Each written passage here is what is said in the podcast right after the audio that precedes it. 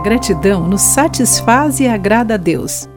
Olá, amigo do Pão Diário, bem-vindo à nossa mensagem de esperança e encorajamento do dia.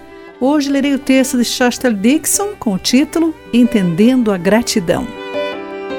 Os anos de cansaço causados pela dor crônica e frustrações com a minha mobilidade limitada finalmente me afetaram. Em meu descontentamento, tornei-me exigente e ingrata.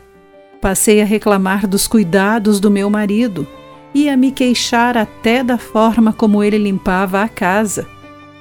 Embora ele seja o melhor cozinheiro que conheço, eu reclamava até da falta de variedade em nossas refeições. Quando ele confessou o quanto eu o magoava, eu me ressenti.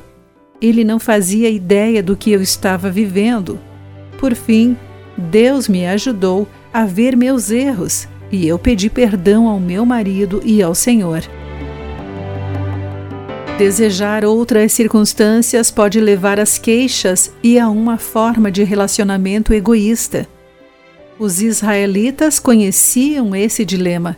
Parecia que nunca estavam satisfeitos e sempre reclamavam das provisões divinas, de acordo com Êxodo 17, versículos entre 1 e 3.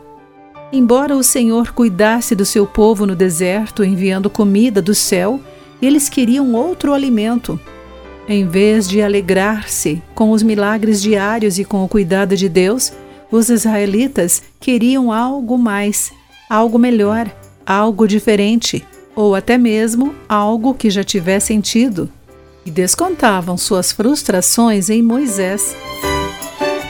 Confiar na bondade e fidelidade de Deus pode nos ajudar a sermos gratos.